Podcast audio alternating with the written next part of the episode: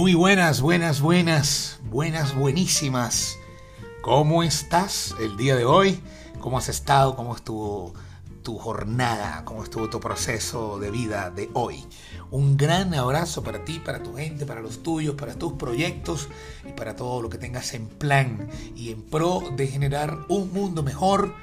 Abrazos para ti. Hoy hay un podcast, eh, bueno, como todos los eh, podcasts son distintos, hoy tenemos otro tema que vamos a tratar de, manejar, de reflexionar y de que, bendito Dios, y esperemos así sea, quede un mensaje, un mensaje positivo, que te quede algo, que saques algo productivo de lo que estamos eh, interpretando o diciendo, para que de alguna manera lo pongas en acción y te sirva de algo para ti y para los tuyos. Eso es más o menos la idea. Y les quiero comentar que hoy eh, estuve en una práctica de fútbol. Mi hijo eh, le fascina el básquetbol, pero cerca de, su, cerca de la casa donde él está no hay básquet, o sea, no, no, no hay una cancha o unos profesores, no hay logística para, para ello, hay que, viajar, hay que ir un poco más lejos. Sin embargo, en el colegio de él, que está cerquita de la casa, a dos, tres cuadras, este, hoy día están, están dando unos talleres, unas clínicas, unos campamentos vacacionales de futbolito. Y entonces, pues obviamente que el niño tiene su balón, tiene su balón de básquet y, su balón de futbolito, y lo inscribimos también en, en, la clínica de futbolito. Empezó entusiasmado, juega, pues no tan bien como el básquet, pero también le gusta, descubrió que le gusta también el fútbol, así que está entregado a ello, hoy lo estuve acompañando durante todo el día en su práctica, como 20, 25 niños de su edad aproximadamente de 10, 11, 12 años, alrededor, todos de la misma edad. Sin embargo, cuando estamos en la, cuando estoy sentado viendo la práctica, veo que hay un niño muy chiquitito, muy chiquitito, chiquitito, y me llamó la atención. Veo que obviamente no tiene el mismo sentido motor que tienen los otros, no tiene las la mismas capacidades. Y pues obviamente se nota que, que, es un niño de 4 o 5 años. No era que tenía deficiencia motora, no, era que simplemente era mucho menor a los niños que estaban en cancha jugando, practicando y haciendo la clínica. Y el niño, como reitero, como no tenía las mismas capacidades motoras, ni de inteligencia ni de rapidez que los otros, se quedaba, retrasaba los ejercicios, mo hacía molestar a, quizás a los otros niños porque en medio de su, de su, inconsciencia lo que quería era jugar fútbol. Y estos andaban con prácticas, con técnicas, con ejercicios específicos, con actividades previas a, hacer fútbol. Y, y, el niño pues interrumpía, entorpecía el trabajo, molestaba a los otros, el profesor no lograba generar eh, con rendimiento las, eh, las prácticas y los ejercicios que tenía previsto. Y en un momento que estábamos, que yo estoy sentado viendo, y era el único representante que se había quedado durante toda la jornada conmigo, fui yo. Y el profesor en un momento se sienta al lado mío, el profesor de fútbol. Y empezamos a conversar, a hablar, me, me, dijo, me dijo que mi hijo, que se había sorprendido porque había, se estaba superando, antes no le gustaba el fútbol, ahora sí, chévere, qué bien. Y empezamos a hablar del niño porque yo noté la, la diferencia de edad y la torpeza que se estaba generando alrededor de la actividad y le hice el comentario.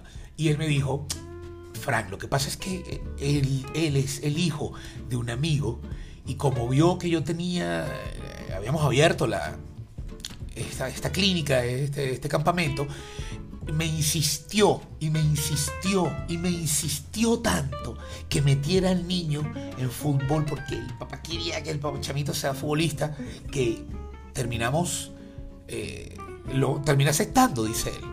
Pero mira, cometí un error porque ahora mira cómo estoy, conflictuado con el trabajo, no puedo lograr los objetivos, se me ha atrasado. De hecho, la práctica duraba dos horas y terminó durando tres.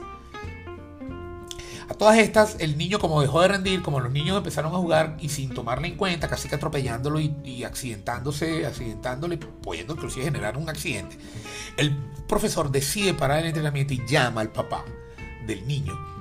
Y no, tienes que venir a buscar al niño, lo lamento, no podemos buscar la manera de hacer otro campamento con las edades de ellos para que tal.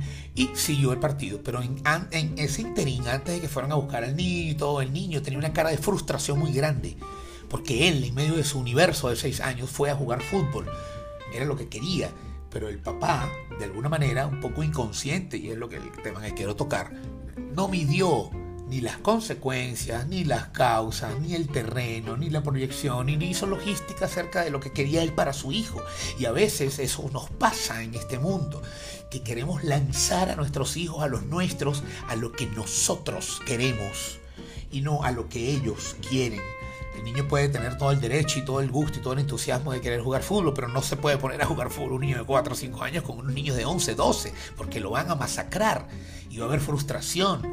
Y eso es lo que creo que ha pasado y pasa y a lo mejor, y ojalá no, sigue pasando y va a seguir pasando en esta sociedad, en esta sociedad loca, en esta sociedad obligativa, en esta sociedad de padres que quizás fueron doctores y quisieron que sus hijos fueran doctores y terminan siendo unos doctores mediocres porque no era lo que querían ser o a lo mejor meten a militar al muchacho porque el abuelo era militar y la mamá tenía sueños encarnecidos de que él quería que el hijo fuera militar y lo metieron a la escuela militar y tenemos un tirano de general malo o un mal abogado porque fue estudiante de leyes porque el papá o la mamá quería.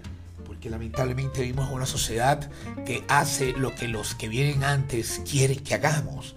Y obviamente que cuando hablamos de un tema de este tipo o, dejamos un mensaje, no, no es literal todo, pero sí es general, generalizado. Tratamos de generalizar a, lo sumo en, lo que, en lo que estamos, en el tema que estamos tratando, para que obviamente que no vamos a entrar todos, pero sí tengamos la posibilidad al menos de, de, que nos chispee, de vernos ciertamente reflejados, vernos reflejados en el tema. ¿A ti te ha pasado a lo mejor? Tú a lo mejor has tenido en algún momento ganas de imponer tu ley ante los demás, ganas de imponer lo que o, te lo hicieron a ti. Tu papá te impuso su ley, tu mamá y tus abuelos te impusieron sus leyes y terminaste haciendo lo que ellos querían y hoy día quizás, ojalá y no, eres un frustrado. Eh, muchos niños que, son buenos para las artes, para las ciencias sociales, terminan siendo pisoteados y masacrados psicológicamente por, porque no pasan matemática, por ejemplo. Yo tengo el, ejemplo de un amigo, gran amigo mío, de muchos años, que hoy día, con la edad que tenemos, ya somos unos viejos cincuentones, eh, el pana juega fútbol y futbolito espectacular, genial, que jugador, un jugadorazo, un Messi, pues, una cosa, un cristiano en futbolito, eso es en el Táchira. Y Resulta que una vez estábamos jugando, hace varios años, 3, 4 años atrás, y el pana metió 7 goles, hizo como 40 dribbling. bueno, eso hizo desastre con esa cancha.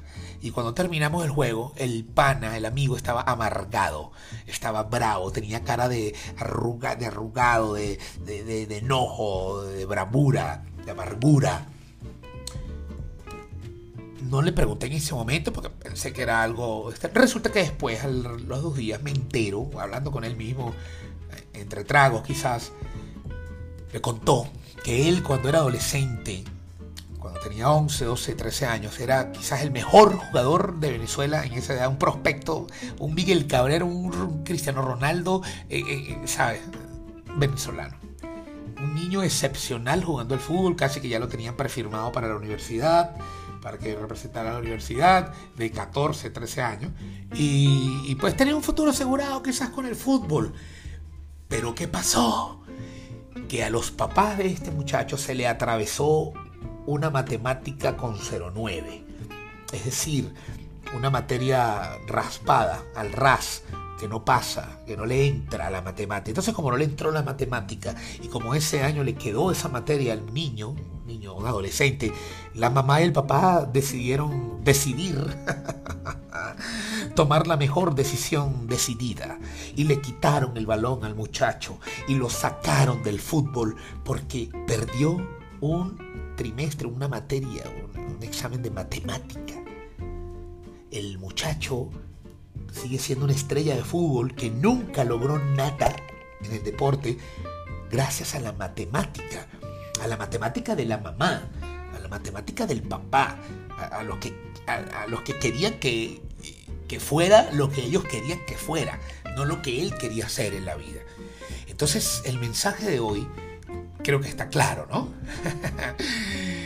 a nuestros hijos, a los nuestros, dejémosle ser lo que ellos quieren ser a la medida de ellos, no a la medida de nosotros. Porque Julio Iglesia canta, canta más o menos bien, según mi, mi percepción, y a lo mejor el hijo no quería ser cantante, Enrique Iglesias, el papá lo obligó y canta peor. Entonces, esta sociedad está frustrada porque está llena de gente que hace cosas que no le gustan, hace cosas obligadas, vive pendiente de cómo deshacerse de ese tiempo que tiene que gastarle a esas energías que no son de él o no son de ella, porque su papá, su abuelita o la vida o el entorno lo dijo. Es como cuando ves una mujer que tiene 30 años y dice, y tú no te has casado, y tú no vas a tener hijos, te vas a quedar soltera, eso es problema tuyo. Deja a la gente que viva como quiera mientras no se metan en tu metro cuadrado, tratemos de respetar eso, pero también aupemos que los talentos que, que traemos, con los que venimos, los dones que nos da Dios, los carismas que, con los que contamos para ponerlos al servicio de los demás, tratemos de ser inteligentes para más allá de imponerlos, descubrirlos, porque estamos llenos de cantantes malos que las mamás y los papás les hacen creer que cantan bien y son una porquería cantando. Ay, es que mi hijo canta lindo. No, canta feo, canta horrible. Eh, yo puedo entender que hay gente que quizás tuvo frustraciones y no logró sus sueños, pero tus sueños no son los sueños de tus hijos y los de los otros. Son tus sueños, busca tú. Si, si, si querías ser abogado, estudia. Si tengas 60, 70 años, ponte a estudiar derecho. Y deja que tu hijo sea artista plástico, si es lo que quiere ser, sea ciclista, si quiere ser ciclista. O sea, escritor, filósofo, lo que quiera no lo que quieras tú, porque Él va a vivir su vida y tú sigue viviendo la tuya y deja que los demás sigan intentando vivir la suya. No te estoy invitando a que dejes tus hijos a las anchas y a las buenas de Dios, no, es que tengas la capacidad de discernir, de entenderle, de compenetrarte con él o con ella o con tus hijos de tal manera que descubras qué quieren ser para que los apoyes y no tengan ellos que descubrir que lo que tú quieres que ellos sean no es lo que ellos quieren ser en la vida. Y eso va a generar que dejemos de tener una sociedad tan hipócrita, tan mercantilista, tan doble cara y tan insensible con las cosas que hacemos y con las cosas que nos tocan hacer en esta vida. Así que, te reitero, te invito a que reflexiones, a que dejes espacio al pensamiento, al discernimiento, al abrirnos a ver qué pasa, hay que esperar, confiar en los nuestros, confiar en nuestros hijos y darle las oportunidades de que crezcan ellos en su propio camino. Nosotros cuidándole las espaldas, no sé si han visto una foto de un ratón grandote que va con un ratoncito chiquitico de espalda, los dos van caminando como alejándose de la foto y el ratoncito chiquito, el hijo, le dice al ratón grande, papá, viste papá, que no había ningún peligro. Y el papá atrás, al lado de él, con la cola llena de, trampas de ratón. Entonces, deja que tu hijo vaya adelante haciendo lo que él quiera hacer y tú ve atrás, dedicándole tiempo. No vayas y si lo inscribes en, lo inscribes en béisbol, no vayas y lo dejes allá en el béisbol. Anda y disfruta y aúpale su deporte, aúpale su talento para que, para que, para que lo desarrolle y, se fortalezca y se, se, le genere un sentido de pertenencia y, y vaya arrollante, eh, teniendo éxito en la vida.